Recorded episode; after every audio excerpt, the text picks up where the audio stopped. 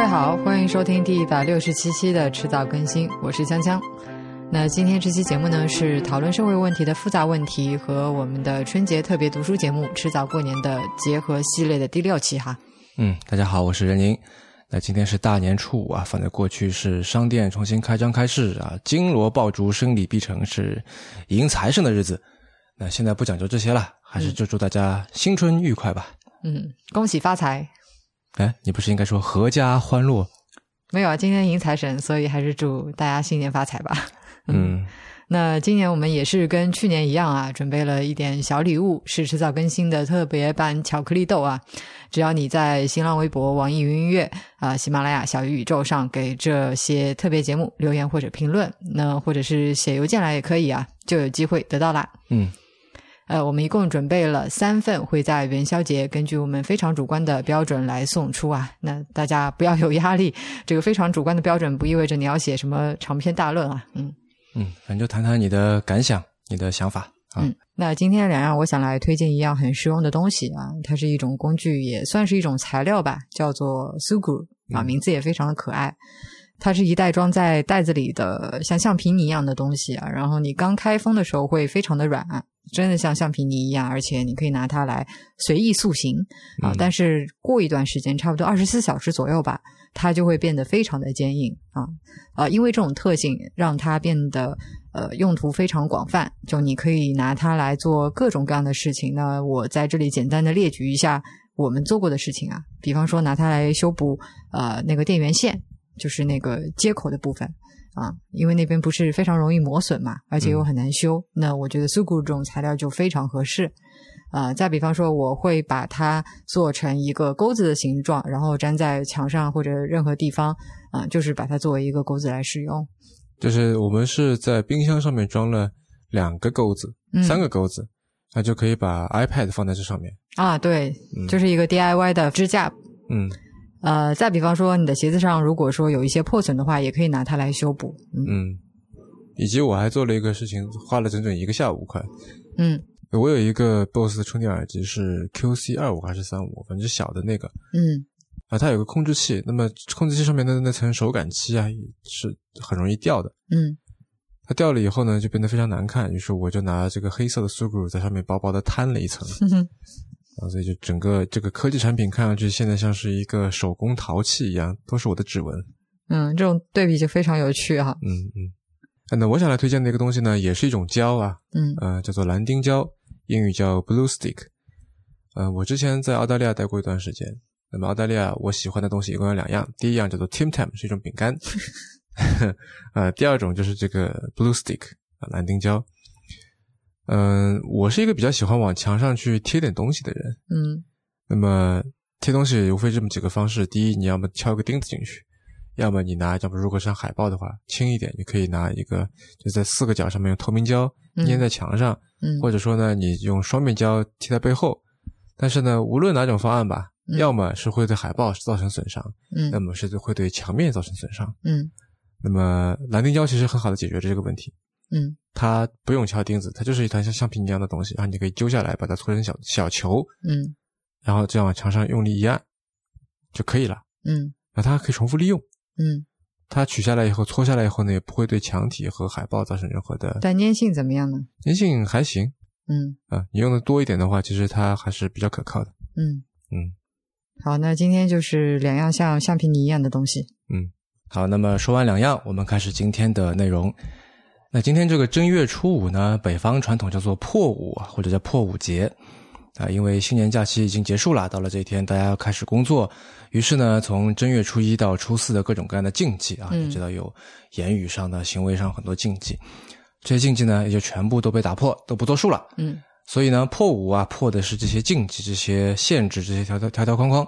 那么这期节目呢，我也就想这个应景啊，从一本打破禁忌、打破限制、打破条条框框的书开始聊起。是什么书呢？就是卢淑英的《母乳与牛奶》。近代中国母亲角色的重塑，一八九五到一九三七。这本书的作者卢淑英啊，她是在香港中文大学任教的一位老师。嗯，她的研究方向呢是中国社会文化史、性别史和儿童史。那么这本书呢，顾名思义，就是是从这个哺乳这个角度，呃，从中国的婴儿从吃母乳到吃牛奶跟牛奶的制品吧，炼乳啊、奶粉啊这些，这样的这个角度来看中国女性社会角色的一个变化。嗯啊，那首先呢，我要简单介绍一位历史人物，他叫做夏田歌子。呃，夏田歌子呢，出生在默默的一个下级武士家庭，嗯然后她十九岁的时候进皇宫里面当了一个低级的一个女官，后来呢，因为才貌过人，所以就得到了这个当时的皇后的赏识。二十一岁进宫两年，就当上了这个明治天皇和皇后贴身的全命妇嗯，非常厉害哈。啊。这个全命妇当时我觉得十十个人还是二十个人吧，反正就是很少的啊。后来呢，他就出宫开始去办教育，一开始只是针对这个贵族女性的，嗯日本叫华族。那么后来呢，也开始普及到平民的妇女，在日本造成了很大的这个影响。因为那个时候贤妻良母这个概念被中村正直从欧洲带回了日本，嗯他们认为这么做可以培养强大的国民嗯啊。因为之之前呢，这个在日本女人被认为是笨蛋，就不能教育孩子的。嗯但是呢，就是他们去欧洲看了以后，发现说，哎，其实欧洲的小孩都是妈妈教出来的，觉得说那我们也要学习嗯啊，于是是把这个贤妻良母这个概念，看上去好像是儒家的概念，对吧？嗯啊，其实是日本人从欧洲带到日本的。嗯嗯我记得这个事情之前在那个呃《十三游》这个片子里面也有讲到过。啊，是，啊然后我印象特别深的是，呃，刘宽在那一期里面采用了一个夹叙夹议的形式啊，嗯啊，讲的是说啊，怎么样去带着性别的视角来看待问题哈、啊，是的，那个挺推荐大家去看一看的。嗯那么说回夏天鸽子，啊，呃，再后来呢，他就在东京成立了实践女学校，也就是现在这个在东京的这个实践女子大学的前身。嗯，当时呢，主要是面对中国的女学生的。对，像那个茂吕美耶的那本《明治》里面不是就讲讲过她的故事嘛啊很有传奇色彩。是的，像我们知道的伊藤博文啊，还有这个山县有朋、大卫重信，还有一些别的啊，当在当时看来啊是非常重量级的人物，都元老级了。对，嗯都跟他有过交集。是的，呃，茂吕美还有一本《大正》，也挺好看的，两本书差不多。那夏天鸽子跟你说的那些人，他们还有不少的绯闻啊。那再后来呢，夏天鸽子就跟一个中国留学生合作，嗯在上海成立了一个出版机构，叫做作新社，啊，专门就是把日本的这些书籍翻译成中文啊，做这样的工作。啊，这作新社是当时是在上海的四马路，也就是现在的这个福州路。哦啊，在外滩那边，啊，那里其实当时这个云集了很多的出版机构了哈。嗯那这个多新社呢，他出的书当中就包含夏田歌子自己写的书《新编家政学》。嗯啊嗯，当时的中国啊，在甲午战争失败以后呢，就开始大家在反思，为什么中国啊，天朝上国会输给日本这样一个以前其实不太看得起的一个国家？嗯，是啊，对，有然后有许多士大夫呢，就开始说这是都是中国女人的错，啊，这个女人缠小缠小脚，没有知识，这个不从事生产，所以呢，就使得国家这个陷入亡国灭种的边缘了。嗯嗯，这他们相信呢，西方国家之所以富强，是因为这个杨父持家有道、啊，所以呢，如果要救中国，首要的事情就是要改造女人。这不是甩锅吗？是我们现在看去，这当然是甩锅了。嗯但不管怎么说呢，在当时的中国啊，就兴起了一个妇女教育的浪潮。那么夏田歌子跟她的书啊，以及家政学这个概念，就作为这个日本先进经验的代表，那是明治维新很成功嘛，对吧？嗯嗯就被很多中国人来学习了。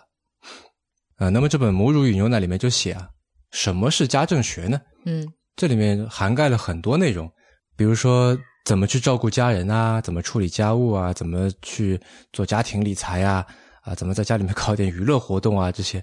但是当中的重中之重嗯就是育儿，而在育儿涉及到的那么多事情里面，受乳也就是喂奶嗯被形容为是妇女的天职。那这本书就引用了《新编家政学》里面的这个说法，说：“故母之哺儿，实天父之职。不自如者，母子亲爱之情必不能厚，于将来之教育缺失殊多。凡视之为人母者，甚勿弃其天父之职也。”啊，那但是呢，当时另外一个情况就是，西方有一些妇女为了保持自己自己的这个身材，而故意选择不去亲自喂奶。那么这个新编家政学里面就说啊，世人或云，产母自乳，则姿色易衰，是以为以他人。咦，谬在此言。故娶妇乃为育家而计，何取乎容颜之美？然方今日文明如欧美，尚未免此陋习，可叹哉。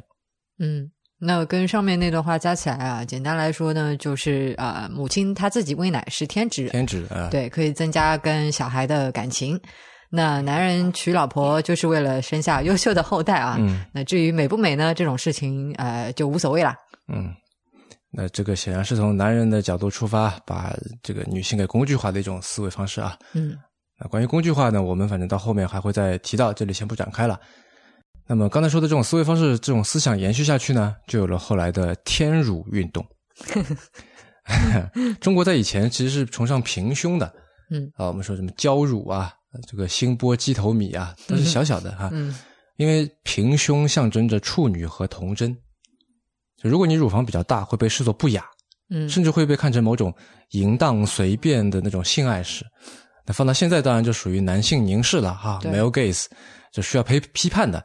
但以前没有这个概念，所以呢，女人女人都束胸，尤其是如果乳房比较大的，就要用嗯。布条紧紧的缠在胸口，或者说你要穿一个紧身的小背心之类的。嗯，跟现在完全反过来。啊，是，那这显然跟裹小脚一样，是一种有意识的自残，对吧？那么，所以在一九一九年的这个五四运动之后，在距离现在差不多一个世纪之前啊，中国社会开始提倡反缠足、反束胸、反留长发，嗯。于是呢，天乳运动就开始了。嗯啊，这里的“天”是天然的意思。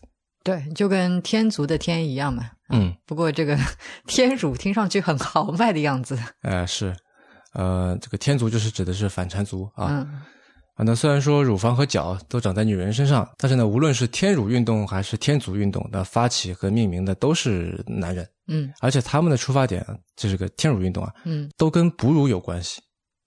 比如胡适就在有一场跟青年做演讲的时候就说，这个因为美观起见，并不问卫生与否，假使各个女子都束胸，以后都不可以做人的母亲了。那么在这个方面呢，着力更深的是张晋生，嗯啊，这个是个争议人物，他是中国性学研究的开拓者，在当时这个写过一本《性史一九二六》，还被禁过。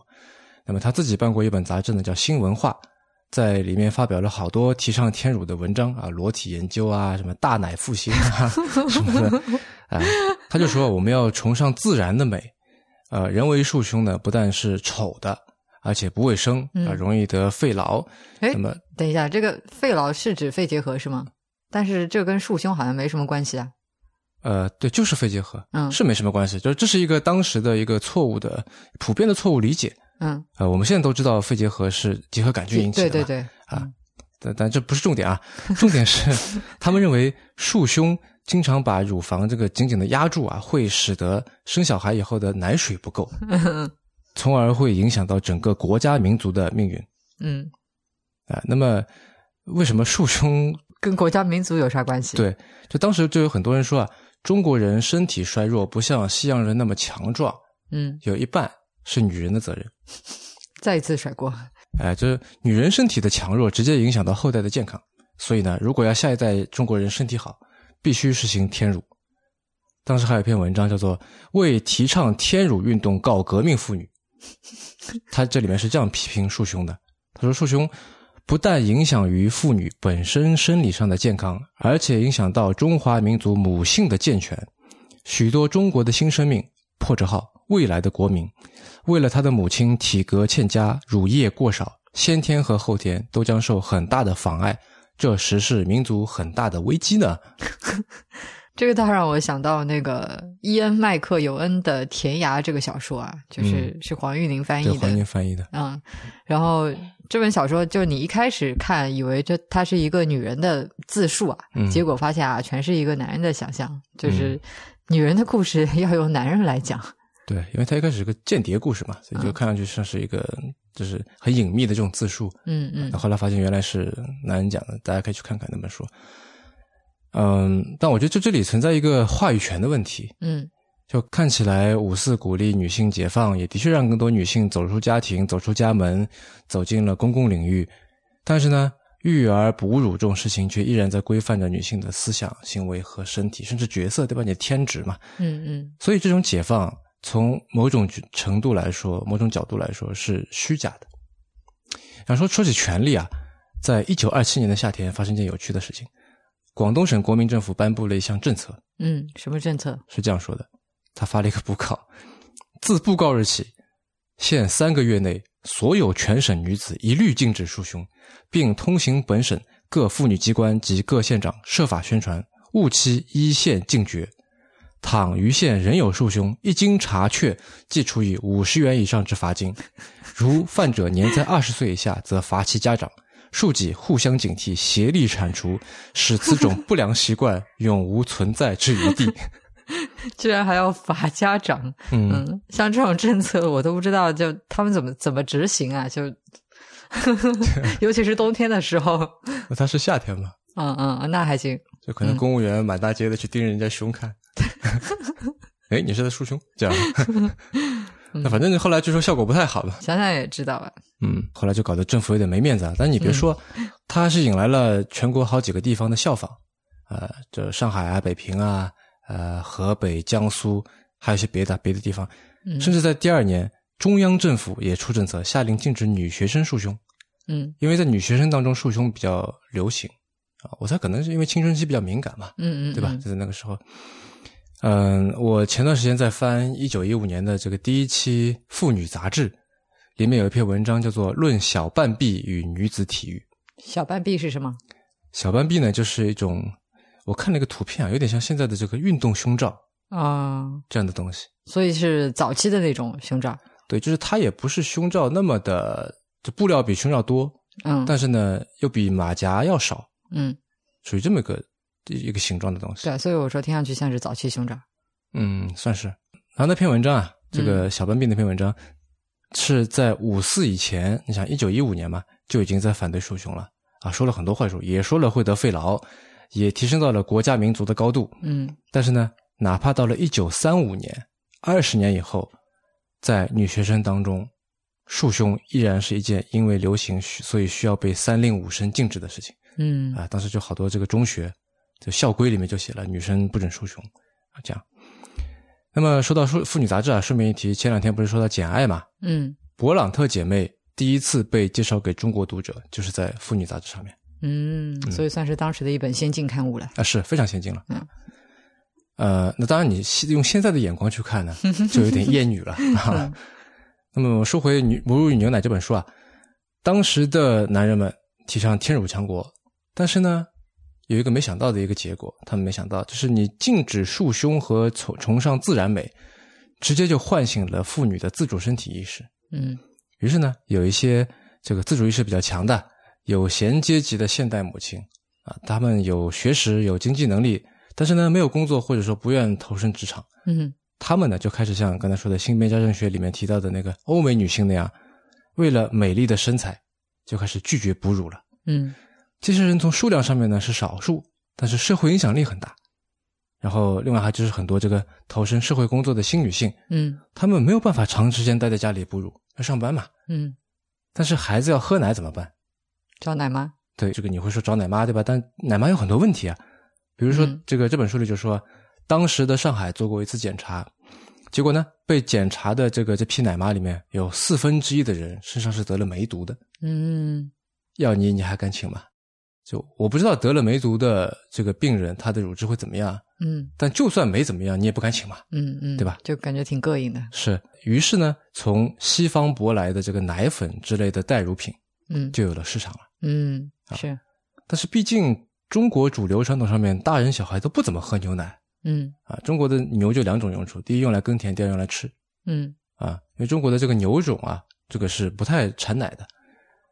那么代乳品这个新鲜东西，又是有这么一群男人觉得说这个哺乳是天职，他们存在。嗯那如果是你的话，你是那个这个奶粉商的话，你要怎么来推广这个品牌呢？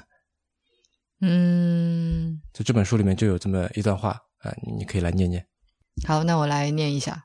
他是这么说的：从清末到抗战前，社会舆论要求妇女做贤妻良母，履行哺乳责任，更是良母的标准之一。然而，有妇女因为各种理由不能或抗拒乳儿，当中因仪容、体态或赶时髦而拒绝哺育者，往往受到舆论口诛笔伐。而且，这种情况在一九三零年代愈见普遍。这群兼具受辱的现代母亲，正是代乳品的潜在顾客。如何既不违反母乳哺育，又能吸引不自乳母亲购买产品，是对代乳品商的一大挑战。啊，是。比如说，当时有个奶粉品牌，嗯，叫 Hazewood Milk Powder，它的中文译名呢叫美女牌奶粉。哈，Hazewood 是美女的意思吗？不是啊，就无论音译或意译，Hazewood，Hazewood 都跟美女没啥关系嘛。嗯，应该是个名字吧？Haze 不是雾霾嘛，对吧？嗯，是啊。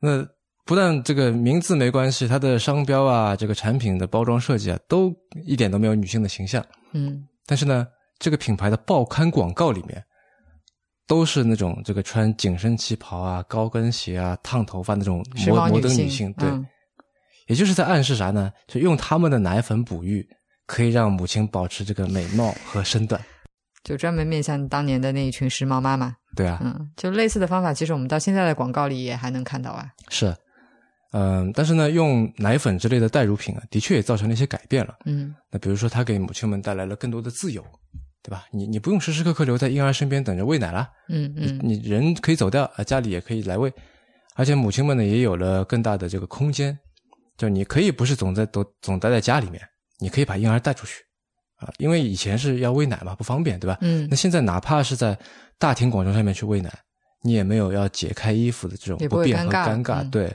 啊，所以呢，某种程度上，奶粉也模糊了私人领域跟公共领域之间的这个界限。嗯，而且还有一点是，奶粉还强化了科学意识。怎么说？哎，因为民国时期的这个奶粉广告啊，在说到这个产品功效啊、价格的时候，经常会用一些科学话语。那我们现在看来呢，像是在伪科学的骗人一样，在当时就是非常先进的了。嗯，啊，而且你在喂的时候、用的时候，也是要用科学方法的，对吧？无论是喂前面你要准备，然后你要这个定时定量，对吧？然后吃完了以后你要消毒奶瓶啊，什么都有一套特定的程序，都有一系列的步骤，然后有一些科学化的理由。嗯。嗯，听上去就有点像我们现在就是很多人采用的这种现代的科学育儿观念哈。是是。啊，然后这本书里面呢，也说到一些名人跟这个代乳品的例子，嗯。啊，比如作家丁玲呢，她显然是在当时是属于非常先进的一个一个知识女性了，嗯，她跟第一任丈夫胡也平的儿子就是吃奶粉的，嗯，哎，然后在胡也平被国民党枪杀以后呢，他的孩子，也就是后来的这个海军工程师啊，前两年写这个丁玲传的这个蒋祖林，嗯，然后就被从上海运到了丁玲的湖南娘家里面去。所以蒋祖林是外婆喂奶粉长大的，嗯啊嗯，但就算说这个喂奶粉有这些好处啊，你在开头也说嘛，那当时的大部分男性啊，以及一些比较传统的守旧的女性，呃，还是不能够接受女人她去担当女儿啊、妻子啊、母亲之外的角色啊，就他们还是觉得说啊，女人嘛，那就应该留在家里面啊，抚养婴儿啊，给孩子喂自己的奶才对嘛。对，就当时的这些知识阶层的女性啊，她想要跳出一这个贤母良妻或者贤妻良母的这个框框，她要去享受自己的人生，要投身社会工作的时候，这个男性或者说男男权的这个思维依然是他们面前的一个很大的障碍。嗯啊，所以虽然说二十世纪早期、二十世纪这个前期，中国有了一系列的这个政治、社会、文化运动，也给妇女带来了不少机会、不少新的机遇，但是。他们始终没有能够突破母亲角色这个传统框架，呃，就像刚才说的嘛，五四以来的这个妇女解解放运动，就始终在着眼于在强调女性在公共领域的角色，嗯，啊，那哪怕是参与女权运动的男性，其实也很少去关注妇女应该怎么样摆脱家门里面的这个角色，嗯，啊，那所以说这样的这个解放是要打一个引号的，嗯。而这个由母亲喂奶、母亲受乳转变到牛乳去哺育，这种物质层面的转变，它反而推动了清末明初现代性融入市民大众日常生活的这么一个过程。嗯，啊，那么你想，知识分子、专业人士啊，在通过各种媒体、报纸、杂志去构建出一整个现代性的知识系统，那么市民大众呢，是通过报纸杂志上面的这个商业广告，嗯，跟真金白银的这个消费体验。去体验现代性，嗯，那就像这本书里面说的，哺育方式的转变，标志着近代中国妇女角色与母亲角色的分离。妇女开始走出家庭，是导致婴儿哺育改变的主要原因。有学识、有理想的母亲，为着做一个人而用牛乳；有经济能力、喜爱交际的现代母亲，为着解放身体与母职而用牛乳。为生计糊口的劳动妇女，虽然未能负担牛乳哺育的费用，仍会挤一点钱让婴儿兼获一场牛乳的滋味。部分母亲因牛乳而实现梦想，获得自由。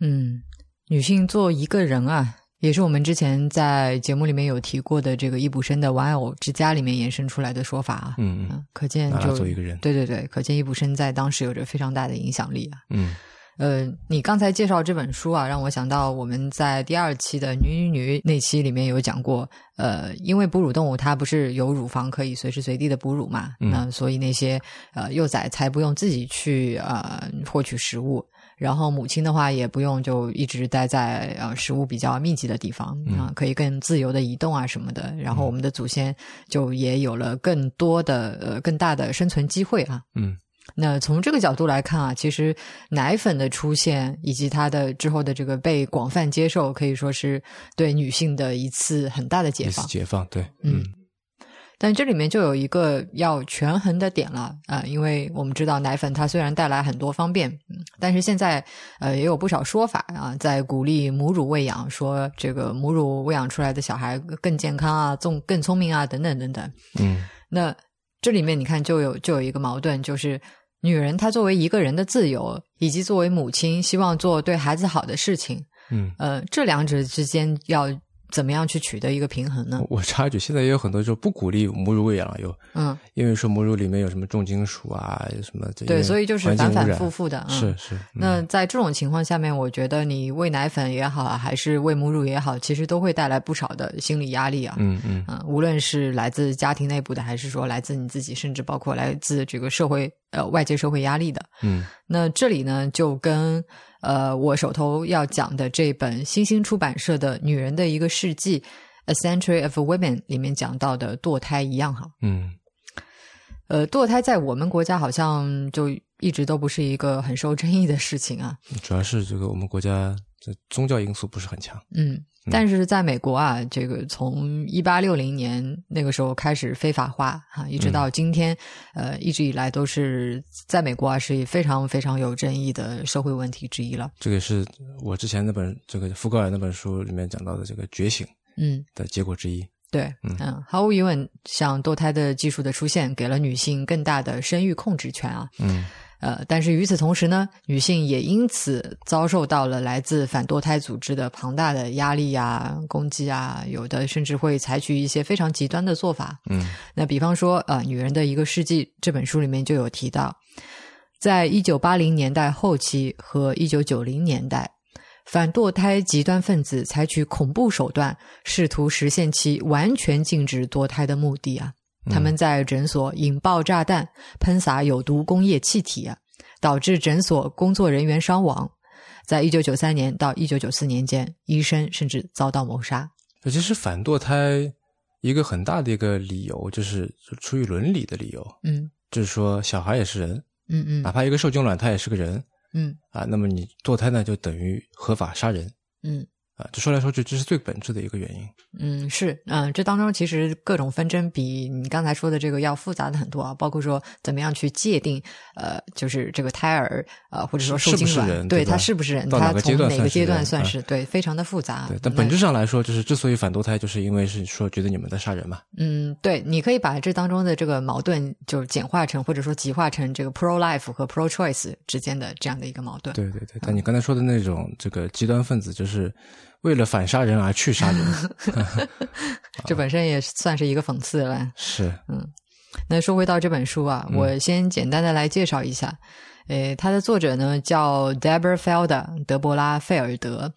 然后他在这里采取的一种展示手段呢，基本上就是用大事记的形式啊，罗列跟介绍了二十世纪，也就是从一九零零年到一九九九年间，年嗯嗯，每一年或者是每两三年当中，跟女权主义进步有关的一些主要事件。那有的年份一年当中会有好几件。嗯这本书呢，其实我并不是以推荐的心态来跟大家分享的，有一个很大的原因啊，就是我觉得这本书太过于美国中心主义。这是美国人写的，对，呃，这本书与其说是女人的一个世纪，我觉得说是美国女人的一个世纪可能更加准确。嗯 那一个很典型的例子，就是在一九五三年的大事件里面，它放进去了第二性英文版出版。嗯，第二性这本书我在这个第二期女女女女，我永远读不好这个 女女女女女 那期节目里面我也提过的，嗯。因为波伏娃是法国人嘛，所以就这本书最初的出版时间是在一九四九年对，啊，是用法语写的，对。一开始。嗯，但是，一九四九年这年，他直接跳过去了，什么都没说。啊，啊。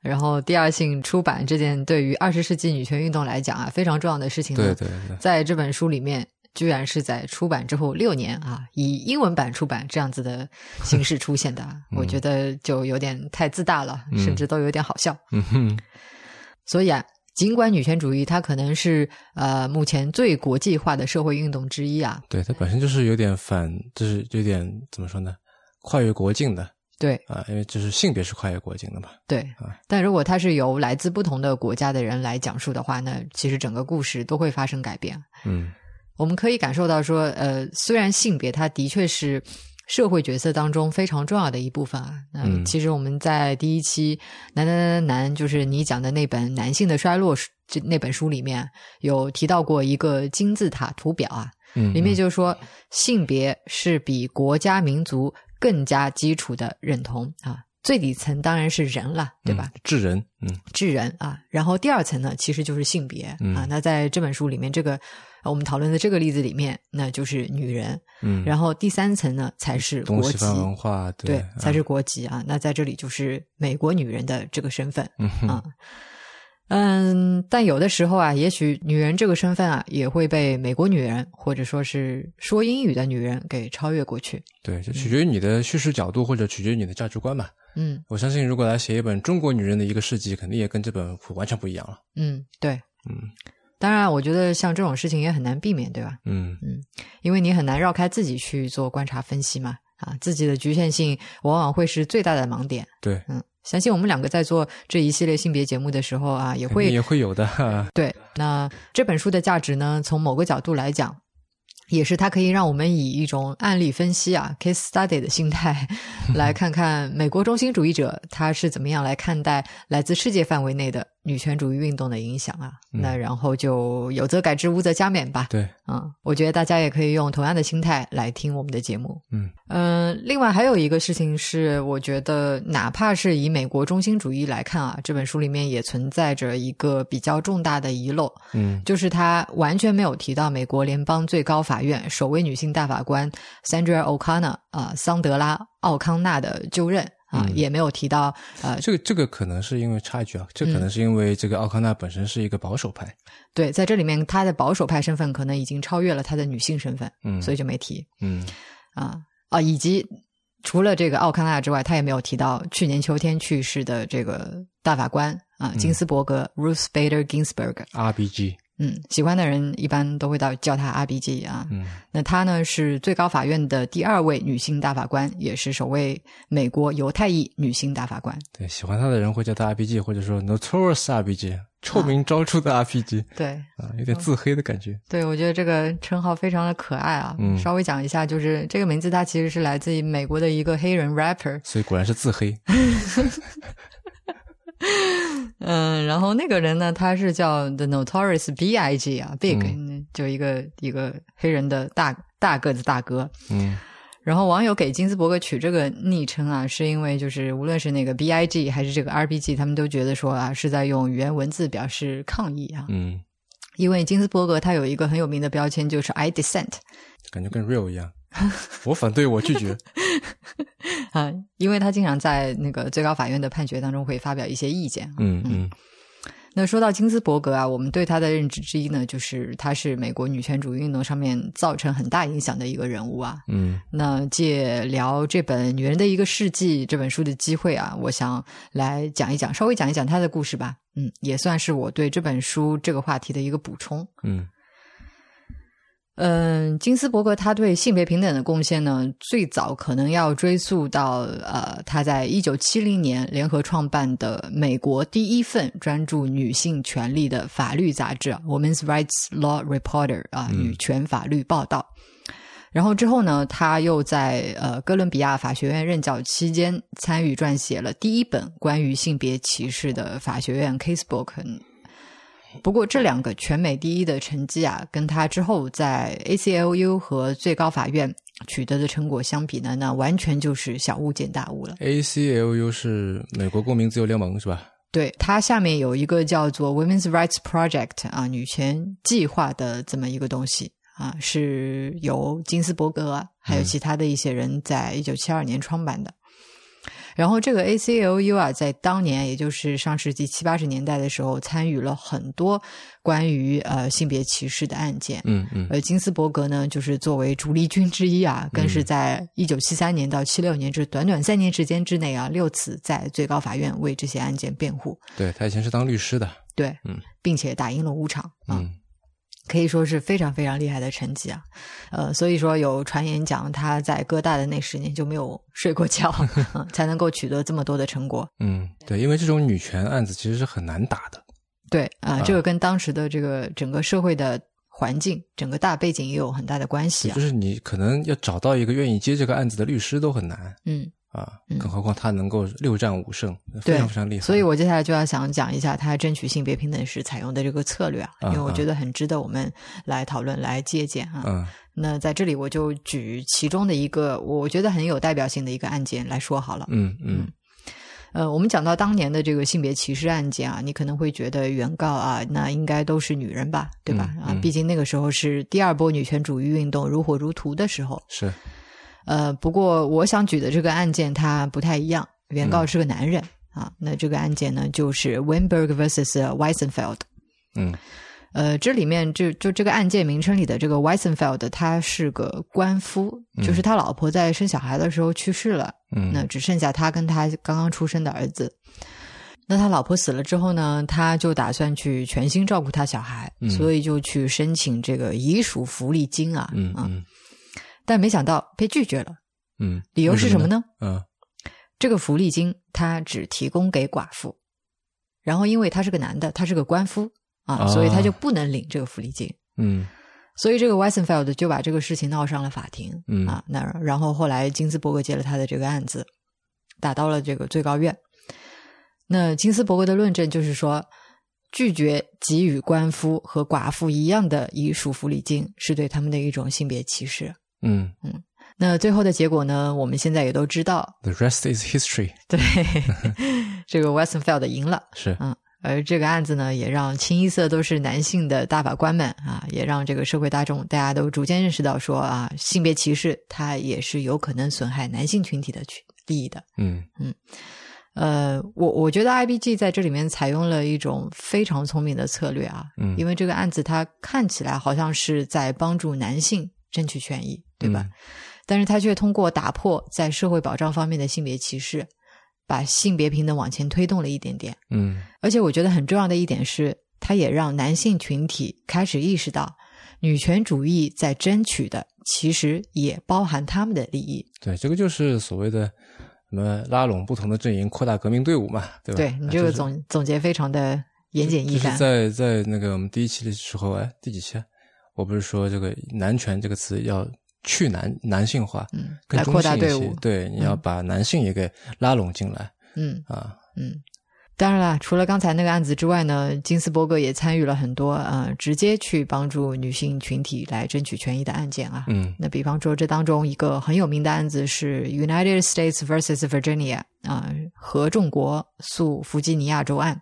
嗯呃，那这个案件的判决带来的直接结果，就是我刚刚说的这本书《女人的一个世纪》里面他提到的，最高法院命令唯一只收男生的、接受州政府资助的弗吉尼亚军校招收女生。嗯呃，这个事件背后，其实金斯伯格他就付出了很多的努力啊，但是在这本书里呢，就完全没有提到。嗯嗯呃，最后我想说的一点啊，就是嗯这本书的英文原文标题是《A Century of Women》啊，嗯翻译成“女人的一个世纪”呢，没有错。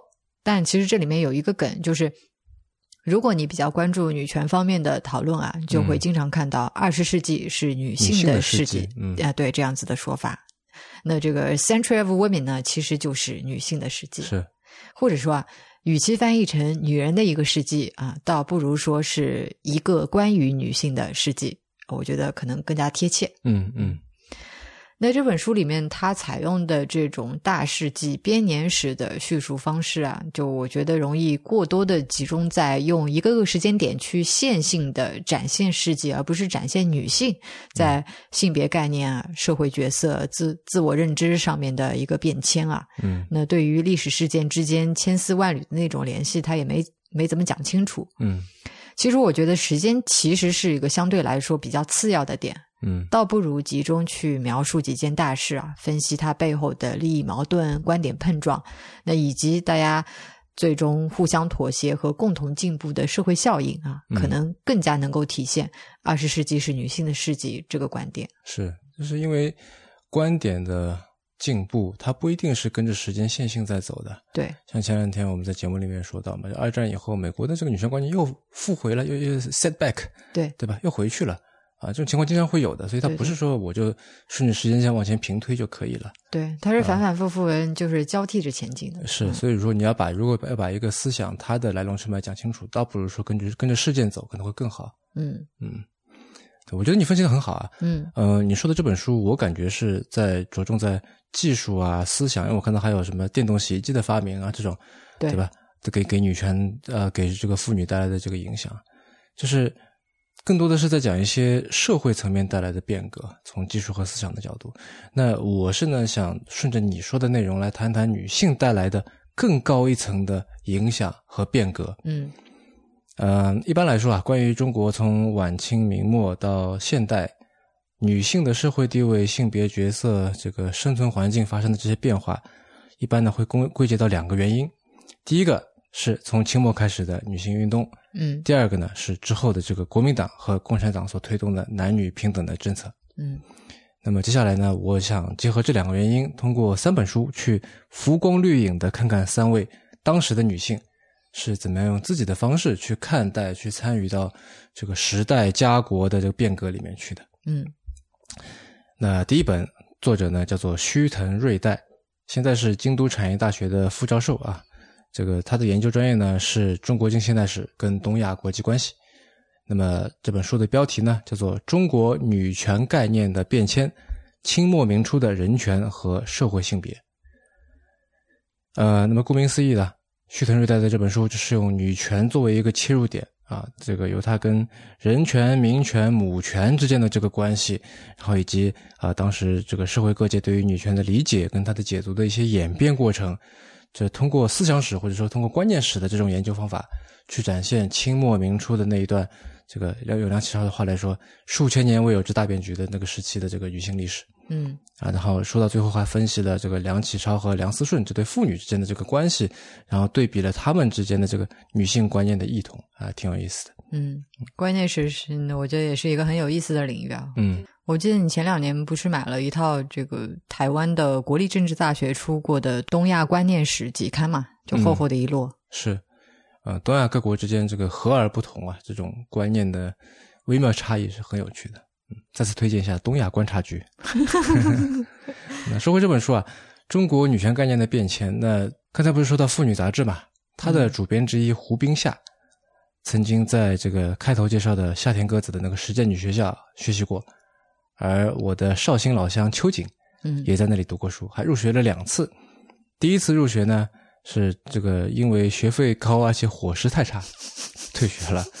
啊，那第二年又重新入学，其实主要是因为这个学费太高啊。那么那个时候呢，中国女性是个什么情况啊？嗯一八九七年的中国女人，用梁启超的话来说，就是女子二万万，全属分立而无一生利者。嗯，就是说这个两亿的女性啊，都在做消耗者，没人在做生产者。对，这大家都在花钱，没人在挣钱啊。那后来这个话他他又修正了，嗯说六七成的女性是分利者，不是全部了。那原因呢，是他把抚养小孩跟家务劳动也算成是生利的一部分。对，这个我们之之前在节目里面有讲过，就是家务劳动属于再生产嘛。嗯，是，所以他也算思想进步了啊。嗯那么，就像在介绍母乳牛奶那本书开头说的那样子，当时的社会呢是把改造女性跟中国富强联系在一起的，嗯而秋瑾对于女权的理解是要尽男子一样的义务。他有一篇这个文章叫《敬告中国两万万女同胞》，里面是这样说的：嗯男子怕我们有知识、有学问，爬上他们的头，不准我们求学，我们难道不会跟他分辨就应了吗？这总是我们女子自己放弃责任，样样事体一见男子做了，自己就乐得偷懒，图安乐。男子说我没用，我就没用；说我不行，只要保着眼前舒服，就做奴隶也不问了。自己又看看无功受禄，恐怕行不长久。一听见男子喜欢脚小，就急急忙忙把他缠了，使男人看见喜欢，庶可以借此吃白饭。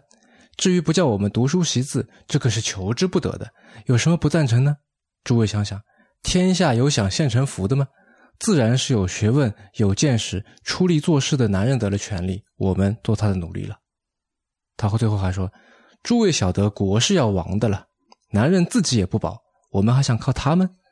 我们自己要不振作，到国亡的时候就都迟了。”嗯，我觉得秋瑾的观点啊和 RGB 的观点其实是有点不谋而合啊。就是与其叫他们女权主义者，不如说是平权主义者。就是我们在谈到 RGB 的时候，其实经常关注他在推动女性权益的事情上面，呃，反而忽略了他其实跟秋瑾一样啊，对女性责任的要求。嗯，也是有要求的。嗯，比方说在这个 Duran versus Missouri 这个案子里面，他就提出跟男性一样。陪审员对女性呢，也应该是一项公民义务，而不应该是一个选择啊。就是说，在以前那个女性，她其实呃，如果被抽中当陪审员的话，你可以去，可以不去啊，你可以选。那男人就没得选。但是他提出来说啊，这个是性别歧视，就我们应该跟男人一样啊，嗯，也应该把它作为一项义务来做。嗯，呃，他经常喜欢引用 Sarah Gramke 的一句话，就叫做 "I ask no favor for my sex"。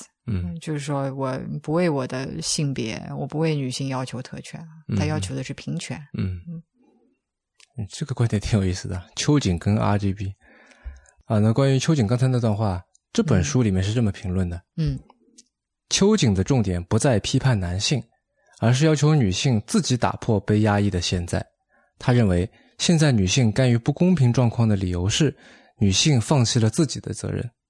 在中国。不只存在女性再婚难的问题，还有教育机会不平等等等问题。这些问题看起来都是由男性决定的，然而秋瑾说，这不是男性的问题，而是女性本身为了目前的幸福选择依赖男性生活的结果。因此，他主张女性最重要的是放弃对男性的依赖，自立奋起，这样才可以消除不公平。嗯，我觉得这个总结还蛮到位的，就是。这里存在一个视角问题啊，就是说秋瑾的论调，我们可以看到，就是跟开头聊到的那种啊，当时流行的“国民之母”的论调啊，其实是很不一样的。嗯，“国民之母”它其实是在当时的女性社会角色上面的添砖加瓦，它仍然是从男性视角出发的。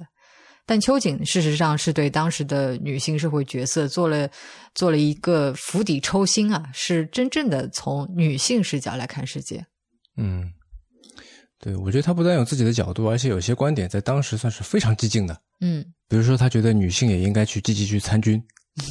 不知道，就是上次我们说过的那个《美国夫人》里面的 Phyllis Schlafly，嗯，听到会会有怎么样的反应？对，嗯，嗯，就他在剧里面总是说：“哎呀，如果说这个平权了的话，女人也要去当兵了，我们的女儿，我们的 girls 也要去上战场了。”对，这个其实就是他用来。呃，反对 ERA 的一个主要的观点啊，是。那么说回来啊，当时的女权主女权思想呢，其实就跟现在一样，就有很多很多种。这本书里面呢，还介绍了这个中国红十字会的创办人张竹君，那他就在摸索一种超越男女二元对立的一种新社会角色。嗯，就是重点应该放在职业技能培训，这样你才能够去建立更好的国家。大家不要吵了，男男女女的。嗯，啊，就先把这个活干好。嗯，还有核政。这个人其实现在不太提到了，但其实他是被低估的啊。那他呢就干脆就否定了这个贡献国家这件事情。因为秋瑾也好，张竹君也好，都说我们女性怎么样可以更好的参与到建设国家这个事情里面来嘛。嗯。然后何正就觉得说，真正的女性解放和自由，在你这个国民国家的框架里面是实现不了的，所以他是个无政府主义者。嗯，他这个感觉是最前卫的。对。那就在这个秋瑾在绍兴的宣亭口被杀之后，没过几年啊，嗯，就这个鲁迅那个药不是也写到这个事儿吗？压倒清王朝的最后一根稻草落下来了，终于辛亥革命来了。嗯，那这里我就要开始讲第二本书了，李兰平的《辛亥革命与广东妇女》。哎，为什么是广东的妇女？嗯，我们知道广东它的商品经济一直都比较发达嘛，嗯而且它靠近香港，香港是在当时中国最开放的一个一个地方了。那么在清末的时候呢，那里广东就集合了很多的这个买办啊、商人啊，整个跟国外这个联系很多，对于西方的那种男女平等理论，跟西方那些人，他有一定的程度的这些这个交集和了解。嗯然后因为这个经济发达嘛，所以家庭富裕，那么商人啊、买办相对来说都比较开明，所以呢，他们的女儿就更有可能去接受新式教育。嗯比如说刚才说的那个张竹君啊，嗯他就是去这个天主教的学校去这个去学医的，所以是红十字会嘛哈嗯啊。那么他的这个出生条件就非常好。还有就是何香凝嗯啊，就她出生于香港的一个茶叶商家庭。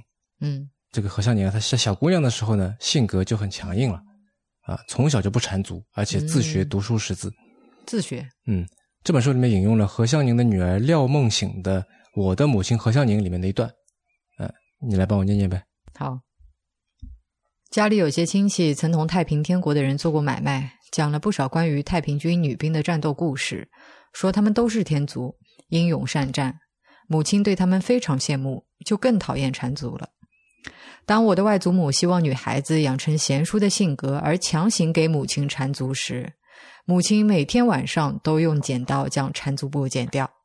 剪刀被搜去，她就再买来剪刀，藏在祭祀祖先的祭坛香炉下面。等到大家都睡觉以后，再将缠足布剪掉。屡次如此，外祖母最后只好放弃了给母亲缠足的念头。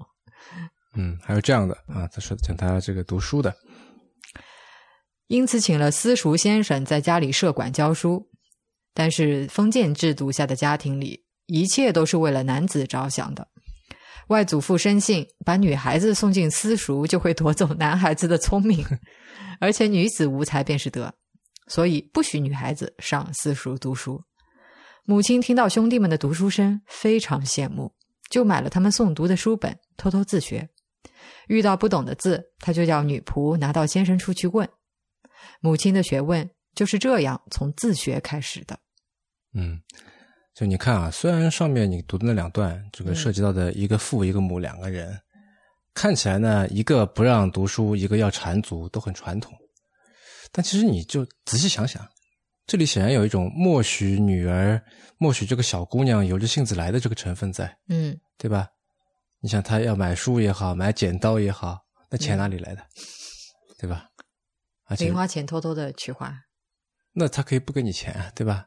而且话说回来了，就是一你要读书或者你不要缠足，如果说就靠一个小姑娘的任性就可以打破的话，那这未免也不是很太简单了严啊。啊，对吧？所以这里就是他们这个父母在当时其实就已经算开明的了、嗯啊，就能够说啊，行吧，行吧，这样啊，你要学你不缠足那随便你这样啊。所以其实，在那个时候啊，广东有着很好的革命基础，就对于民主共和的接受程度，相对来说也比其他的省份要高很多。嗯那比如说这个一八九五年，我们知道孙中山领导的第一次武装起义，这个就是在广州，然后最后那个黄花岗起义也是在广州。嗯这个一头一尾十六年当中，孙中山领导了十次武装起义，八次是在广东，但他自己也是广东人，嗯嗯。啊。而且在这个每一次的起义当中啊，其实都有女性参与的，都有女性身影，就负责运送武器啊、运送物资啊，到甚至搞这个街头暗杀，他们都有都有份参与的。嗯。然后在辛亥革命爆发以后呢，各地都成立了女子军事团体，在广东也有这个女子北伐队，啊，这个这各地都有，上海都有啊。然后这个广东北伐军出征的时候，这个也稍微有点搞笑，就是从妓女到尼姑都出钱出力，妓女出了很多钱，然后尼姑呢，就是他们军队在这个在后面走，然后前面是一堆和尚尼姑在那边开法做法事。啊，就是保佑他们能够 这个战无不胜，这样。嗯，以自己的方式来处理啊。对，对，那么因为有这些这个基础在呢，所以在嗯光复之后，广东立刻开始实践男女在政治上的平等。嗯啥意思啊？那时候的广东临时省议会简章就规定，你什么样的这个人有这个选举权和被选举权呢？就是年满二十一岁，嗯，有广东籍或中国人在广东居住满五年以上，秉性良好，不担任军警公职的人，就可以有这个选举权和被选举权了。嗯啊，然后当时还有人这个立主在呃规定啊，这个女子为省议员的名额，他们的代议士啊，嗯，理由呢两个，第一个男女平等，第二个嗯女性女人在革命当中也这个出力不少。嗯，有付出就应该有回报。对，那么当时的这个广东临时省议会呢，它的这个代议士这议员啊，它的名额是一百二十个人，同盟会代表二十个人，二十个人里面男女各半，男的十个，女的十个。嗯到了一九一一年底，广东省临时省议会就成立了。嗯，我我记得孙中山就说过嘛，辛亥革命成功以后，不用女子来争啊，便会给女子参政权。对，就说的就是这个事儿。嗯但是呢，好景不长，过了不到一年，就在这个南京政府北迁袁世凯上台以后，到一九一二年八月份，啊，出了两个东西：参议员议员选举法跟众议员议员选举法。嗯这两个规定的这个选举权和被选举权是这样子的：说，凡满二十五岁之男子，在选区内居住两年以上，具有下列资格之一者，得为候选人。啊，第一，年纳直接税两元以上；二，有五百元以上不动产；三，小学毕业以上或同等学历。嗯啊，那么选民资格是一样的，但是就是年龄往下调，二十一岁就可以了。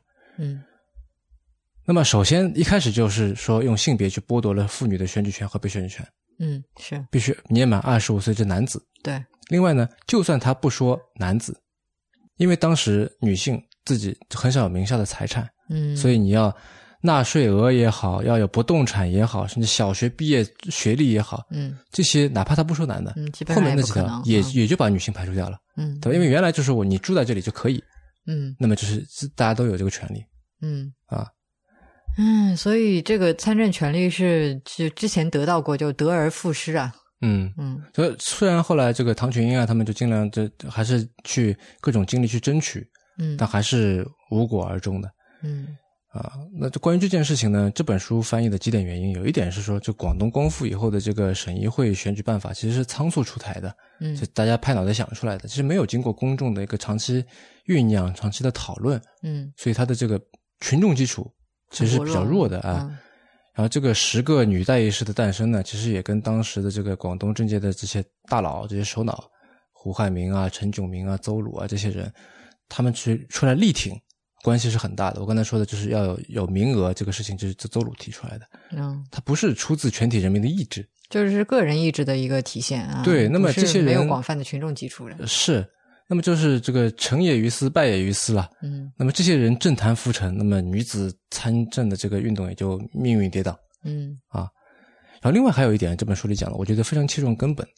他说，女性从开始就是出于义务救国。嗯秋瑾不是说了吗？对尽男子尽与男子一样的义务。对，他出于义务救国，而非出于权力救国。建国后才企图以义务换权力，显然出发点感性大于理性。嗯而男性则承认并利用其义务，却不愿正视其享有的相应权利，嗯并将选举与被选举与参政能力混为一谈。嗯由于参政能力需要时间来证明，正好与主流社会想拖的动机相契合，因此明初女子参政运动只能面临失败的结局。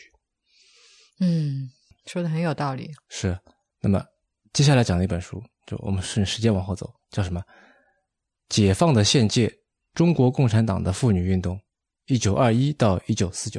嗯作者呢是中国政法大学的研究生导师张文灿。啊，那这本书也是从戊戌维新开始讲的啊，嗯但我觉得比较重要的是在五四运动以后，就是马克思主义传入中国以后的这个部分啊，因为我们知道嘛，现在依然有一派很主要的女权主义者，就是马克思主义女权主义者。嗯，我们在最近这几期节目里面啊，经常会提到的这个上野千鹤子教授啊，就是一位马克思主义女权主义者哈。对，是个典型代表了哈。嗯呃，那为什么我要来谈这本从中国共产党的角度来叙述妇女运动的书呢？一个很实际的理由，就是对于我跟锵锵，那或者说对于我觉得我相信啊，对于大部分迟早更新的听众而言，嗯对我们的日常工作和生活直接影响力最大的政党，就是中国共产党。嗯哼但中共的妇女运动，无论是历史严格也好，还是当下的情况也好，在中文播客的节目里面反而被关注的比较少。嗯呃，原因我相信是是多种多样的，但是我觉得反正既然难得啊来做一次这个社别这个性别议题的系列节目，那不如我们来抛砖引玉一下，就稍微聊一聊。嗯嗯，然后在另外一本书里面呢，我看到一段很有意思的话啊，就是柯慧玲的《近代中国革命运动中的妇女（一九零零到一九二零）》啊，这本书里面呢，他这样说：五四知识分子积极鼓吹新思潮、新文化，但女权的实际成绩却必须诉诸女学生出冲出校门，向社会发出自身要求的连串突破。也就是说，女权问题不只是求助于男性的自省及道德宣传，更重要的是男女双方的互射，才是推动女权提升的最后力量。嗯即男女社会性别的指涉，不是来自一个对抗切割的关系，而是一个协调磋商的结果。嗯，这个话说的很有道理啊。但是，嗯，就像在刚才那本呃《辛亥革命和广东妇女》里面讲的女性参政的情况，说起来的协调也好啊，磋商也好，就看上去很平等啊，但这毕竟不是一个地位对等的对话过程啊。嗯嗯嗯，虽然说女性她采取主动的姿态也很重要啊，虽然也能够起到一定效果，但说到底还是就最终还是男权占据上风了。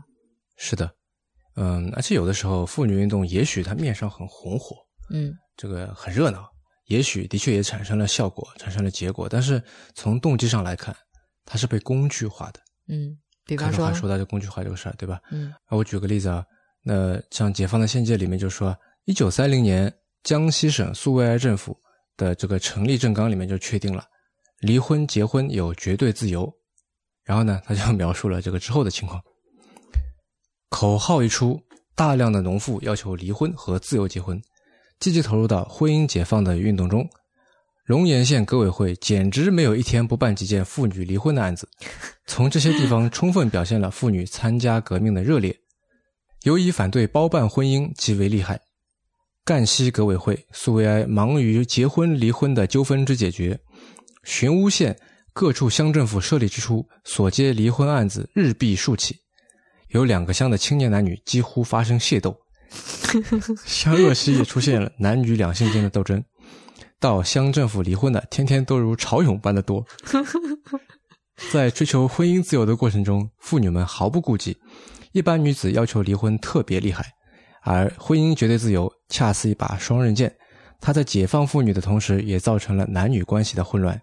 有报告反映，在安福，近来每个女子，特别是所谓开通的，都有三个男子，一个是丈夫，两个是候补，两个中有一个半公开，一个秘密的。原来现在的丈夫合不来了，离了婚，即以公开的地步，另一个秘密的。青年男女在结婚、离婚绝对自由的政策下过分浪漫，专闹自由恋爱，以致发现婚姻混乱现象，少数地方甚至出现性病。那这段话的后半部分显然有一个价值判断，对吧？专闹自由恋爱啊，什么男女关系混乱，什么的混乱的标准是啥啊，不过我倒是没想到啊，一则政策就可以把井冈山变成巴黎啊，还挺浪漫的。这本书里面呢，这个很有意思的，他引了一九三六年的这个《中央日报》啊，是当时的国民党党报，现在没了。这个上面关于这个赤区妇女情况的文章，你来念吧。嗯，好，我来念。嗯，他说，妇女在赤区之工作成绩实占极重要之地位，而在各地之秘密活动，收效最大者亦多为青年妇女。占领时期，旧社会完全崩塌，推翻礼教，推翻神权，庙宇中塑像以及家庭所供之神主悉被摧毁，破坏空气弥漫全社会。妇女界如痴如狂，一朝冲破四千年礼教众所之藩篱，其浪漫程度可想而知。其最影响社会风俗者，却为造成男女间无廉耻观念。妇女习气极为嚣张，开口自由，闭口自由。虽然这个是来自当时打引号的敌方报纸啊，但是现在听起来都不知道他是在夸呢还是在贬。嗯，极为嚣张。嗯，那么说回来，但是为什么苏区女性会那么热衷于离婚呢？嗯那当然，一方面是长久以来的这个包办婚姻啊，这个压迫真的现在已经终于有了一个苦这个解决出来的办法，解脱苦海的办法，对吧？嗯天下苦情久矣。那么第二方面呢，在一九三一年颁布的这个《中华苏维埃共和国婚姻条例》里面规定，男女有一方坚决要求离婚的，就要批准离婚。然后呢，男女双方这个夫妻共同负的这公共债务，是离婚以后呢，是归男子男方来负责赔偿的、结偿的。而且离婚之后呢，这个女方啊，如果没有再结婚的话，男子需维持其生活或代耕田地，直至再行结婚为止。嗯，就听上去显然是偏袒女性的，就是啊给了她更多的保障啊。嗯，那么男人们作何反应呢？书里面说，日本这种离婚潮啊，影响到了红军的士气，也使得男性农民怨气冲天。嗯，还是你来念吧。好。妇女追求婚姻自由，特别是离婚绝对自由，引起了农村中男性的恐慌。胆小的愤愤不平地说：“革命，革命，革他一个卵！我们的老婆都要革掉了。”而蛮横一些的，则威胁自己的妻子说：“我家是有进没出的，你要离婚就一伯可打死你。”无论是胆小的抱怨，还是蛮横者的威胁，其目的都是想留住自己的老婆，维持现有的家庭。可见，婚姻自由不仅使部分农民讨到了老婆，他们不用支付大笔礼金就可以娶亲，也使农民有了随时失去老婆的危险。嗯，但是就算大家这个反应那么大，就算是这样，妇女运动依然是重点，因为中共六大上面有一个农民运动决议案嗯啊，里面的这个妇女在农民运动中之作用那条开头就说，在农民革命运动求得胜利的斗争中。吸收农民妇女群众加入斗争有极大的意义。然后结尾呢说，党的最大任务是认定农民妇女乃最积极的革命的参与者，而尽量的吸收到一切农民的组织中来，尤其是农民协会及苏维埃。嗯那所以呢，用这本书里的这个说法，就站在党的立场上面，解放农妇，它首先是一种策略。嗯你动员农妇参加土地革命、地方暴动，参加这个建立苏维埃的工作，这才是主要目的。嗯然后书里面也说呢，就把妇女工具化的这个指导思想，使得中共在苏区的妇女活运动陷入了一个两难的境地，就是说，你既想通过去改善妇女的生存状况来发挥他们在这个革命运动当中的这个作用，你又不希望妇女运动因为有这个自己的独立性嘛，然后来干扰革命战争。呃，你既想要把妇女运动局限在一定的范围之内，使它能够服服从这个革命战争的这个全局，你又不能不去遵守妇女运动自身的一些特点，否则这个妇女群群众就很难发动，很难动员起来。但是从结果导向来看呢，苏区的妇女运动还是很有效的。在整个战争期间，妇女直接就参入了这个前线战斗，比如说这个红色娘子军啊，对吧？嗯呃，绍兴我们绍兴也有妇女营啊，参加了夜袭王店，去打你们嘉兴那边的这个这个日本人。然后还有这个参与后勤保障啊，嗯，然后还有参与政治活动啊对一些经济生产。呃，是的，呃，所以可以说，农村妇女是得到了很大程度的动员，但是在革命工作取得阶段性成果之后，整风运动就开始了。嗯呃，到一九四三年，妇女工作的重心就完成了转移。啊，这本书里面说，妇女工作领导机关的知识分子出身的女干部，有不少是只知道到处背诵“婚姻自由、经济独立、反对四重压迫”等口号，从不想到根据地实际情形从何着手。当为解决妇女家庭纠纷时，则偏袒妻子，重责丈夫；偏袒媳妇，重责公婆。致妇女工作不能得到社会舆论的同情，陷于孤立。显然，批评妇女主义是因为出身知识分子的女干部只站在女性立场上，鼓动妇女，尤其是年轻妇女的独立和个人要求，从而导致她们与父权制家庭的矛盾，才使得妇女工作陷入孤立。所以，此后的妇女工作重心开始转移到动员妇女参加大生产运动，提倡家庭和谐，要求妇女做新贤妻良母。那到这里。终于要引入我想说的第三位女性了，那就是丁玲。嗯，我们在这期节目的开头不是提到过，她小孩是吃奶粉长大的吗？蒋祖林、哎、是，嗯、呃，丁玲的生平相信很多人都不陌生啊，我就不介绍了哈。嗯，那其实她一九三六年逃离被软禁的南京之前，她跟第二任丈夫冯达被软禁在南京。她逃出来的时候呢，其实是有机会去法国的，但是在他眼中呢，可能一个像巴黎的延安比巴黎本身更有吸引力哈。那么，作为一个当时已经著名的这个作家，他去到延安受到了非常热烈的欢迎。嗯，啊，当时这个呃张闻天、毛泽东、呃博古，反正一一堆人都出来迎接他，开欢迎会啊什么的。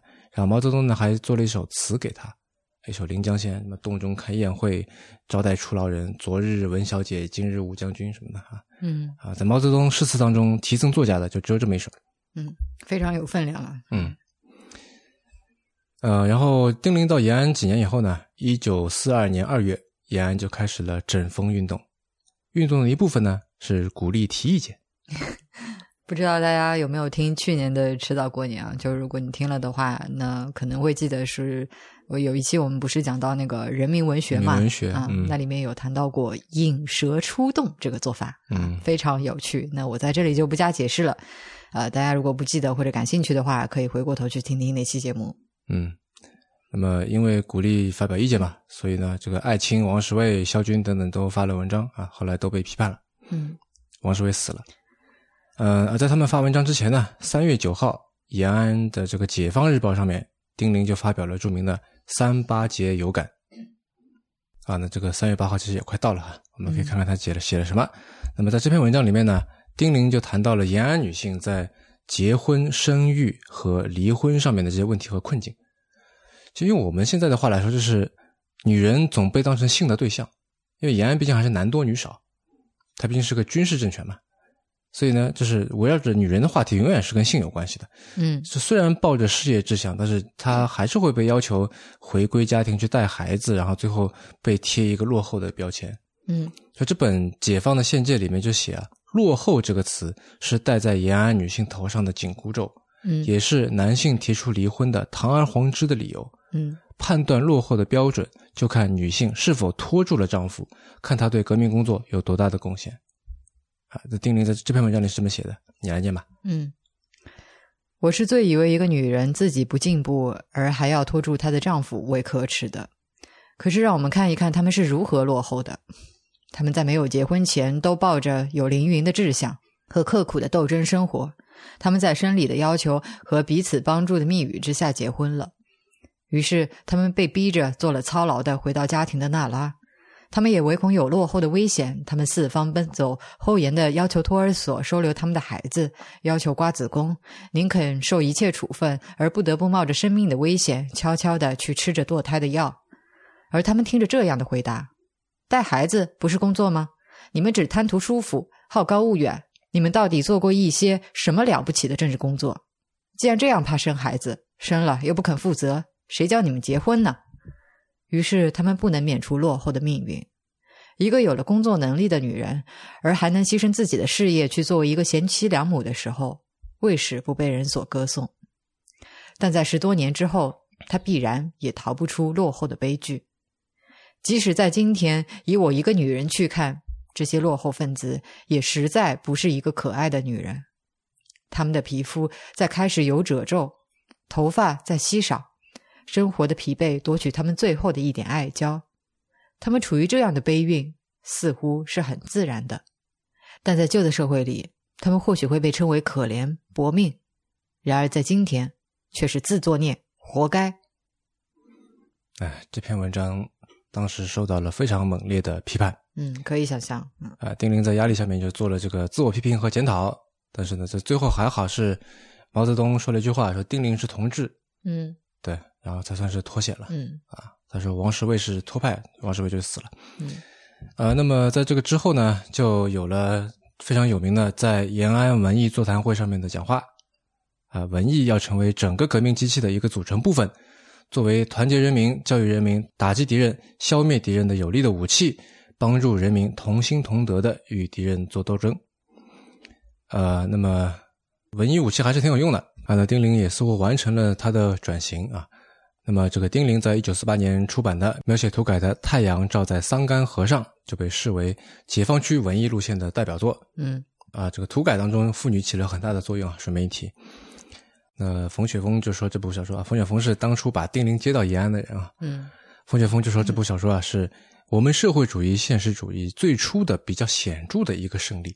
嗯而这个描写同一个题材的啊，张爱玲的那本，据说是拿了美国新闻处的钱，他们的资助的这个用英文写的，后来张爱玲自己翻成中文的，定语好长啊，《秧歌》就受到了很大的质疑和批判。嗯那其实对比这两个文本跟各方对他的各种评论是非常有意思的话题，但今天我们篇幅有限啊，这里就不展开了啊。这要说的话有很多可以说。那我想在今天这期节目里面稍微展开一下的，是丁玲在整风运动之前的一个短篇小说，就是我在霞村的时候，以及呢拿萧红的这个成名作《生死场哎，对，嗯这个拿来做一些简简单的这个对比。呃，这两位作家有过短暂的交集。那么，在萧红病逝于香港的三个多月以后，这个消息才传到丁玲在延安的窑洞里面。那么那个时候呢，丁玲正处在这个三八节有感给他带来的各种麻烦、各种这个斗争当中，嗯，这个非常苦闷，非常郁闷。然后呢，提笔写了《风雨中忆萧红》，啊，最后写了这个为着明天的胜利而微笑，为着永生而休息，那也算是某种这个苦闷当中的言明志向哈。嗯嗯，那说回这个我在霞村的时候。嗯，根据丁玲的创作手记里面写呢，里面的这个主人公啊，那那是那个人是他是有原型的。嗯，根据真实事件改编。对，那这个主人公叫做真真。嗯，我我再插一句啊，就是因为播客看不到文字嘛，那这里的这个真啊，它是贞操的贞。对，两个一样的字，珍珍。嗯，他年轻，出身农村啊，因为这个恋人不肯跟他私奔呢，为了去反抗包办婚姻，然后跑到天主教堂里面想当修女。是想当姑姑在里面说话，那么不料呢就被扫荡的日本兵抓去了，做了这个随军慰安妇。嗯，然后后来呢就做了这个抗日的地下情报员，因为他这个人在那里面嘛。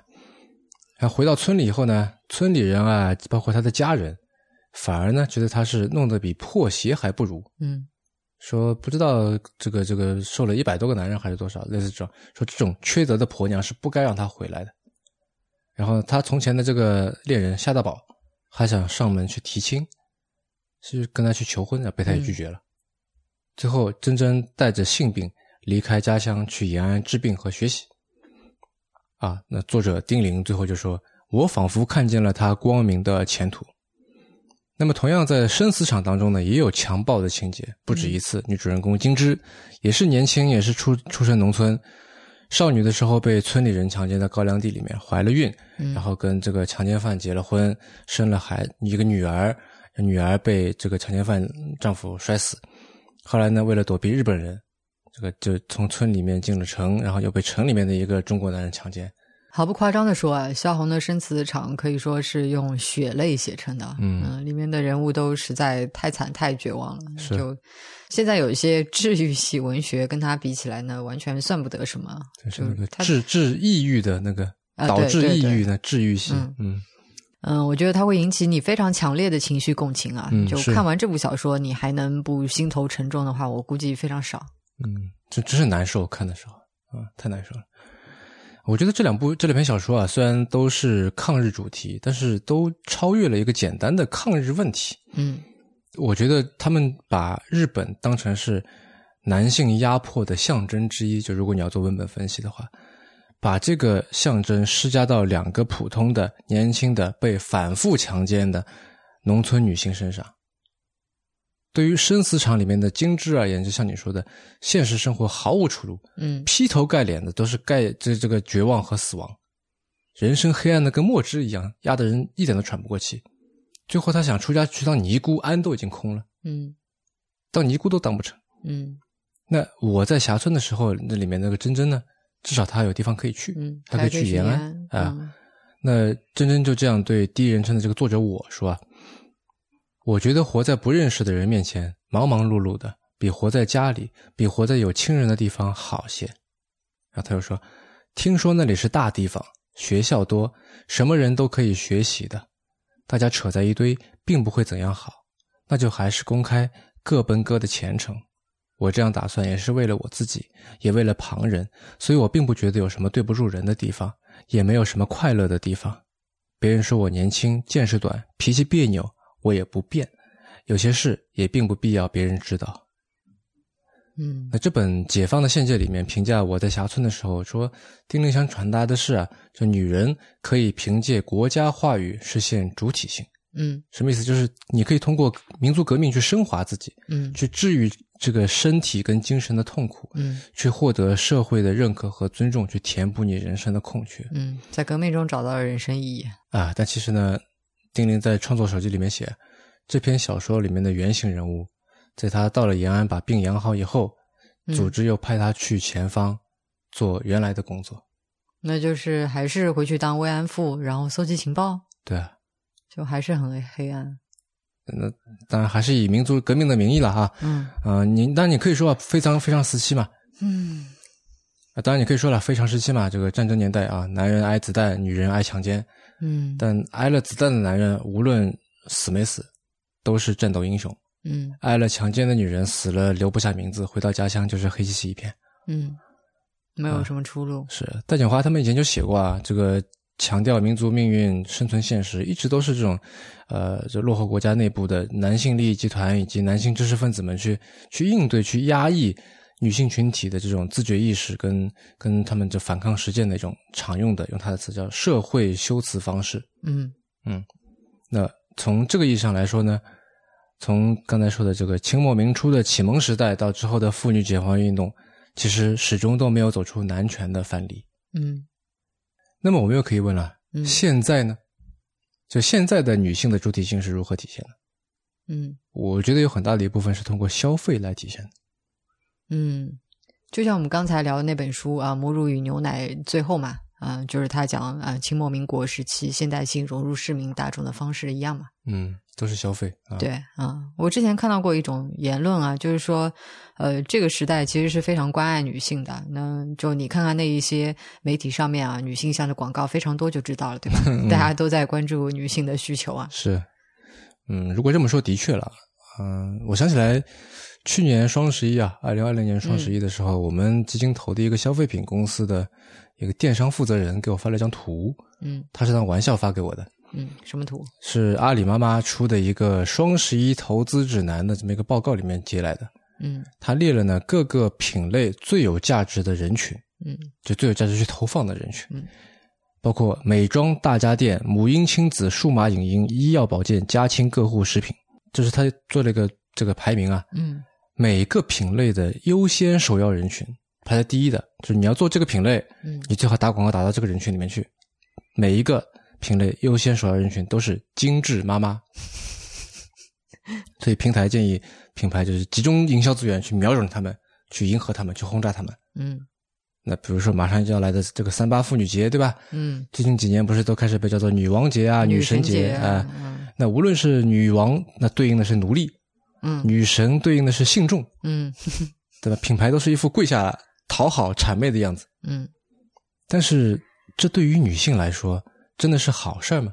嗯，我觉得这其实也是一种工具化。嗯，你就让我想起之前看过的一篇报道，就是呃，他们去了，就是那个记者他去了 Target、Walgreens 和 CVS 这些呃，在美国很就是老百姓经常会去的一些购物渠道，嗯一些一些超市什么的。然后呃，他们去看一个东西叫做粉红税，就我们知道有很多东西。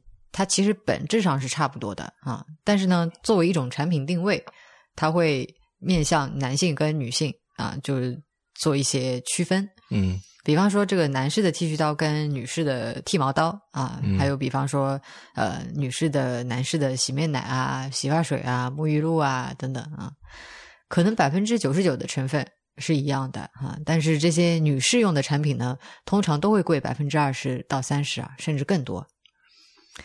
呃，还有一些东西呢，它其实几乎是一模一样的啊。比如那篇文章里面就对比了海绵耳塞、呃便秘药、运动用的护膝、电子计算机啊，还有小孩子用的运动头盔等等。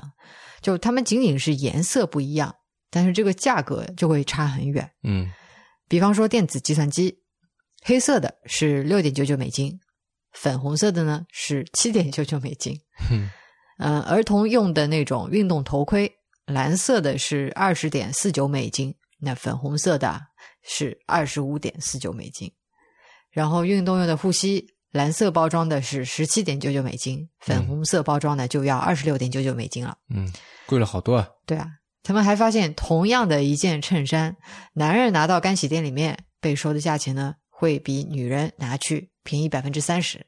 嗯，呃，我相信举这些例子啊，大家应该都能够明白我想要说的这个粉红税的意思了。嗯，这一个东西如果是粉红的，它就会更加这个贵，因为它是面对女人的。嗯，事实上啊，据估计，在购买那些就可能除了包装跟颜色，其他都跟男士产品一模一样的东西的时候，女人大概每年要多付一千三百美金啊，这是非常多了。嗯，而且我觉得这里有个很很有意思的现象，就是其实，在之前啊，嗯在上世纪四十年代之前，嗯其实粉红并不是一种属于女性的颜色，嗯，是的，反而它是属于小男孩的。是啊，因为男人的军装是红色的，大红色的，所以呢，男孩就穿个粉红色的。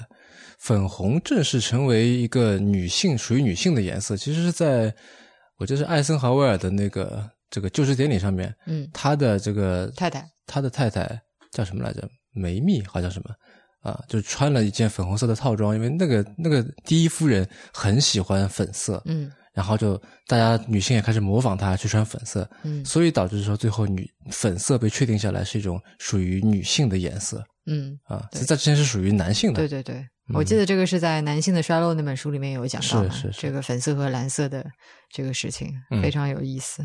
那说回到这个粉红色啊，那你觉得为什么会有这种现象存在呢？就为什么粉红色的东西就会贵一些呢？嗯，那因为它是卖给女人的嘛。但但话说回来了，嗯我不觉得女人比男人更好骗，或者比男人更有钱，所以就卖的要更贵一点。嗯，可能的解释当然有很多啊。嗯，比如说女人因为处理更多的家务啊、所以会负责家庭物品的采购嗯啊。呃，比如说这今天节目开头的提到的那个奶粉，嗯你曾几何时，从刚进入中国到现在一百年后的现在，你曾几何时见过奶粉广告是以男人或者说以爸爸作为主角的，对吧？嗯啊，好，然后因为企业花了很多钱在女性产品的营销，去去这个花了很多钱在争夺女性的注意力上面，啊，而且他们面临的这个竞争也相对来说比较激烈，嗯所以就需要提高单价来保证盈利。嗯，这是听上去蛮合理的一个解释。我可能是之一吧，哈。嗯啊，那怎么办呢？就是，嗯，我觉得这其实就是我们在是是是是是那期里面谈到的一个公平问题。我们当然可以去发起抗议，去统计各个销售渠道里面的这个粉红税的这个情况，嗯，然后这可能这个总结成一篇文章到哪个媒体里面去发，嗯对吧？给大家以这个这个给这些商家去施压，给大家知道说啊，这其实有这么一个现象，其实你可以去选别的东西，类似这种。还有另外一种做法，我觉得也许女性朋友们可以部分的抛弃女性身份。怎么说呢？呃，社会学上有一句带点调侃的话，就是你不可能同时是女权主义者和后现代主义者，嗯因为如果你是个女权主义者，你要为女性去争取权利，嗯你觉得这个男女当中有不这个不平等的这个情况在这里，那么你会觉得性别是个非常重要的因素，是个很嗯显著存在的，是一个是个不可撼动的一个事儿。嗯。基于这个前提，那我们再来说啊，基于男女性别有差，然后再来说呢，我们要怎么样去追求平等，对吧？嗯。但是作为一个后现代主义者，他会觉得说，他解构一切，包括性别，嗯哼哼哼所以他不会接受说，因为我是女的就必须嗯买一个粉红色包装的事情，他们会觉得性别并不重要。嗯。啊，就这个事儿已经没了，嗯，所以这些问题也都不存在。这个标签在我身上不存在。嗯。啊，我不看重这个东西，嗯。男也好，女也好，随便。嗯。啊，嗯，这其实也是某种程度上打破自己的局限性的办法哈。嗯就我还看过另外一篇关于粉红税的文章啊，然后那篇文章的作者他就提出了一种非常实用的建议，就是鼓励女性直接去买男性用的产品好了嗯，啊，就是 arbitrage opportunity 嘛。是的，嗯，当然了，如果你身觉得身为女性，然后去用那些上面写着男士啊 man 的洗面奶、洗发露、沐浴露，就觉得很别扭的话，呃，那我觉得这个也可以成为新年的心愿之一啊，成为新年去挑战一些的事情。嗯，其实我在前两年开始，有嗯最近有个牌子叫叫 London Boy，你知道吗？啊，我知道，对我我看到很多女生也穿着这个 boy，然后我就以为他们是穿了男装，嗯其实好像是个女装来的。嗯而且话说回来，其实男士也有类似的情况，你知道吗？嗯如果你的脚比较小，那你就买这个打引号的女款篮球鞋，要比男款要便宜很多。嗯其实东西是一样的，嗯就你需要克服的只是说我穿着一双女鞋这样的这个心理压力，嗯，但会不会设计完全不一样？嗯，配色什么的，不是？可能有些细节上非常非常小的细节是是有不一样吧，嗯但反正一眼看去，反正我是看不太出来哈。嗯啊，那当然了，你说要完全忽视性别，相信大多数人，就包括我们自己也做不到。嗯但是我觉得我们可以把自己的性别认知打得更散，打得更细一点。呃，我们都知道共产党的妇女工作当中经常会有一句口号嘛，我们相信大家都不陌生了，嗯妇女能顶半边天啊。嗯，这句话其实，在西方也经常被用啊。就是嗯、呃比方说，去年 Netflix 有出一个剧，是呃希拉里斯万克，就 Hilary Swank 主演的《远漂 Away》啊。嗯，然后里面那个吴君梅的吴君梅，哎、对对嗯对，他好像好久不出来了。嗯她演了一个角色，有一个关键的物品啊，是一个戒指，然后那个戒指上面就刻着这句话：“Women hold up half the sky” 啊。嗯包括说你现在去看西方的女权主义者，他们在游行的时候啊，也经常会喊这个口号。嗯，是的。现任的这个美国总统拜登也经常引用这句话，发个推啊什么的啊。之前还被这个 Fox News 去嘲讽他，在这个中美关系已经很紧张的现在，就还要去引用 毛泽东的言论什么的。嗯，说回这句话，我不知道你是怎么怎么想、怎么看呢。以前这句话给我脑海里面的想象，就是天空当中划一道线，一分两半，一半呢是男人顶着，一半呢是女人顶着。准确来说呢，是一个理想形象的男人和一个理想形象的女人嗯，举手擎天这样的一个画面。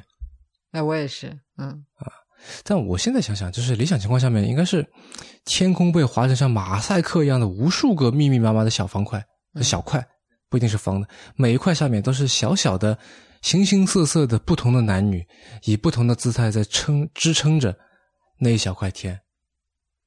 啊，这其实这也是这个今天破五的这些标题啊，嗯就希望打破字与字之间的结界，希望男女这个概念被切得更细的这个意思嗯。啊。今天这期标题怎么念？鸟脑鸟脑鸟，嗯嗯，也希望今天介介绍的这些书和讲到的故事能够给你一些启发啊。今天就聊到这里吧，已经可能是今年最长的一期了。